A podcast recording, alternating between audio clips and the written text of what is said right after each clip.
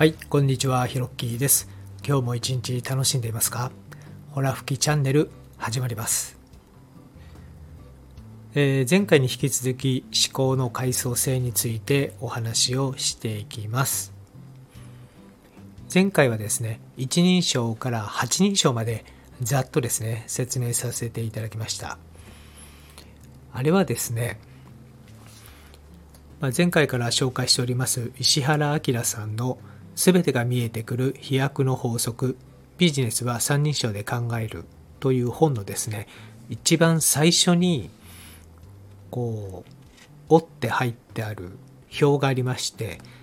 それを読ませていただいたんですね。なのでちょっと文字にしておきたいなという人はですねまあどこか中古市場ブックオフでも、まあ、アマゾンでも最近中古買えますんでね。そこで手に入れて見ていただけたらいいなと思います。はい。というわけで今回は第15回目ということでね、予約2週間経ちまして、えだいぶ慣れてきたんじゃないかなと思います。え今回はですね、この、まあ、三人称以上の多人称視点の、ま、訓練の仕方というものを中心にお話ししていきたいんですけれども、まあ、そもそもという話をしますね。まあ、そもそもあの人間は一人称の生き物ということです。まあ、あのそういう意味においてはですね、まあ、私生活でも仕事上でも互いが自己中心的になってしまってトラブルが起きてしまうのは、まあ、自然といえば自然な現象でもあるんですよね。まあでも全ての人がねそうなってしまったらまあ、まずいですよね。まあ、そもそも集団で行う社会生活そのものが、まあ、成り立たないということになります。なので、普通に社会生活を送る上でも、ビジネスの現場でも、誰もが一人称から二人称視点へ移行することが欠かせないという、えー世の中に今なってるということですね。あとあの人間が一人称視点になりやすいのはですね、肉体的な問題と感情的な問題があります。まず肉体的な問題についてはですね、あの体の構造そのものが自己中心的にさせてしまっていると、まあ、言ってもいいかなと思うんですね。人間の体、目が顔の真ん中にあって、自分の顔、そして表情や目線は自分では絶対に見えない作りになってますよね。また体全体が目線の中に入ってこないのでよほどのことがない限り自分がしている行動がどんな風になっているのか目の前にいる相手からどんな風に見えているかということに体の構造からも考えにくい状態にまなっているということになります。まなので、まあ、そもそも人の体の構造上自分のしていることがですね視線の中に入ってこない、まあ、つまり自分が見えないわけなので何も考えなければ一人称視点でとどまってしまうんですよね。まあ、人は肉体を自分と捉えてますから思考がどうしても自分中心でなおかつ今現在が基準になりやすいという肉体的な問題があります。でもう一つの問題はですね感情なんですよね。まあ、これが厄介な存在なんですけれども、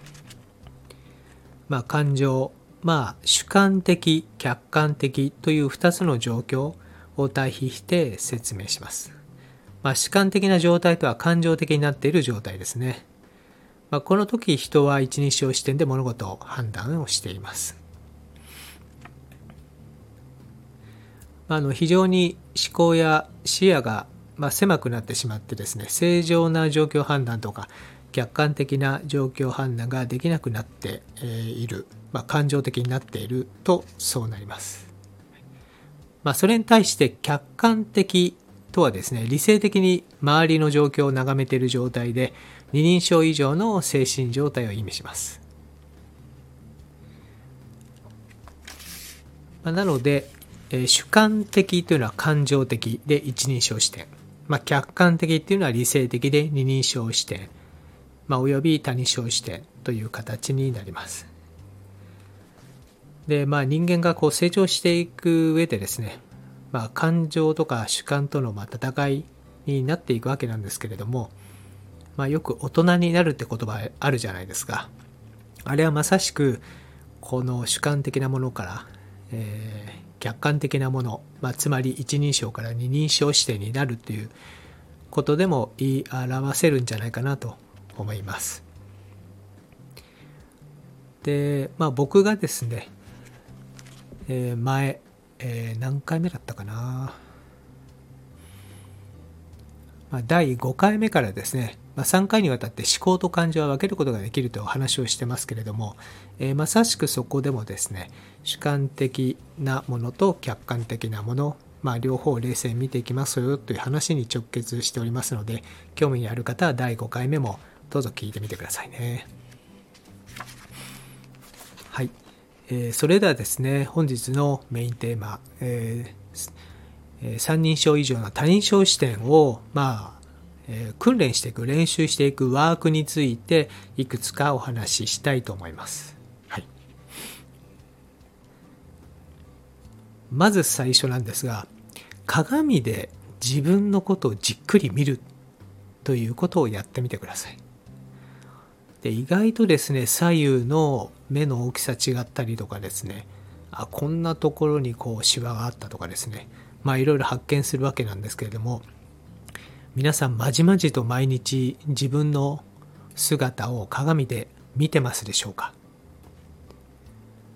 まあ、あの芸能人の、ね、方とか、えーそういった方はおそらくまあ仕事をする上で、まあ、そうやった行動っていうのはもうマストになってると思うんですけどもどうしてもこう普通に働いてる人たちは、まあ、朝なんか非常に忙しいですからねそんなまじまじと見る機会もなかったりして、まあ、逆にこの自分の容姿に自信なかったりするとなかなか鏡ってあのまじまじとはね見れないですよね。でもですねどうぞ見てください。それがいわゆる、えー他人から見られている自分の姿ということになります。最初はね抵抗あるかもしれないですけどもいろんな発見があると思いますよ。で次にですねまあ自分のこう話している姿をですねまあ動画で撮るというのも非常にいい方法です。例えば、まあ、一番いいのは、まあ、自分が営業しているところをですねまあ友人ないしは同僚に動画で撮ってもらうということをするんですね。まあそうするとですねまあ、自分の話し方や態度がその場の雰囲気と全く合っていない。とかですね。信用してもらうには、ま、服装がそもそも TPO からずれてしまっているとか、まあ、資料がそもそも全然いけてない、ま話が長すぎて聞いていて嫌になってしまう、まあ、またお客さんの意見を全く無視して話を進めてしまっている。相手に関心を示していないとかですね、まあ、いろんなことが分かったりします。でこういう動画を見るとですねあいけないいけないと思って、えー自分の認証をですね確認する機会になります、まあ、要するに他人称視視点の練習になるわけですね。はい。でこれ実際はですね例えば現場で、まあ、サービスを行っている、えーところでもですね、まあ、動画有効なんじゃないかなと思います。例えばまあお客さんからちょっとクレームをもらってる営業マンとか、まあ、サービススタッフ、まあ、そういった人がですね実際にどうやって営業してるのかっていうのを動画で見て本人に見てもらうとそれだけでですね治ったりしますんでこれは非常に有効だと思います。で3つ目のまあ訓練方法なんですがこれは信頼している人に直接フィードバックをもらうってことですね。まあ僕なんかは最初大塚家具に勤めた時に、まあ、会社の上司はそうなんですけれどもお客さんがですねやっぱり20、30上が多かったんですよね、まあ、どうしても家具を販売するという属性上そうなっていくんですけれども、まあ、新入社員がですねお客さんに物を売るっていう段階で。なので、まあ、いろんな話を聞ける状態になったらですねいろんなフィードバックをもらうっていうのはあの結構僕は個人的にやってました。まあ家具のことどう思いますかっていう話からですね、まあ、僕の営業ってどう思いましたとかですね。そういった話をズバズバ聞いていってなんかメモしていった思い出がありますね。はい、まあ、そうやってですね、まあ、いろんなワークを重ねていくともう一人のバランスの取れた、まあ、自分を作っていくことができます。はい。で、まあ、主観的感情的一人称視点からですね脱却して、えー客観的理性的二人称視点以上の多人称視点に、まあ、いよいよなっていくわけですね。でもうちょっと詳しく説明しますね。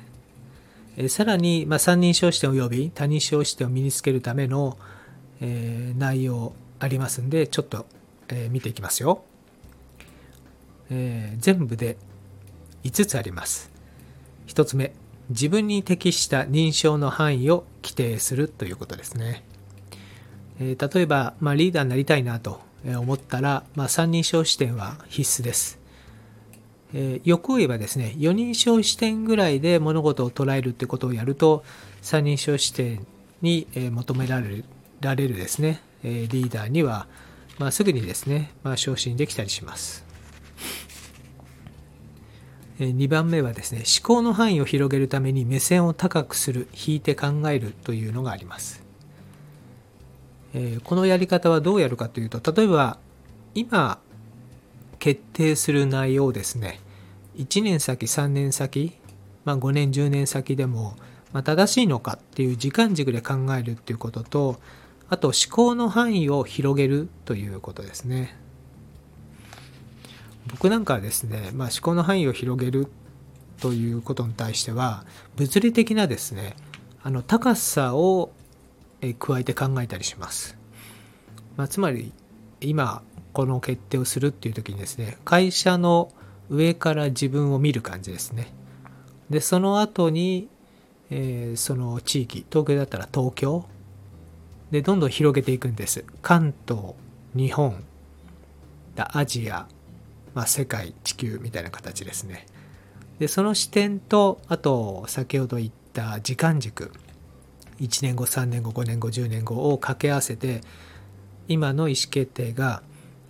どうなのか、正しいのかっていうことをですね、まあ、いろいろこう考えて、まあ、やったりするわけですね。はい。えー、次ですね、3番目。問題の中に自分を入れない、人事として考えるということですね。これ、まあ、例えば部下から相談をもらったとか、あと自分が何かトラブル巻き込まれたっていう時にですね、まあ、どうしても人間なんでね、やっぱり主観的になりますよ。一人称視点になります。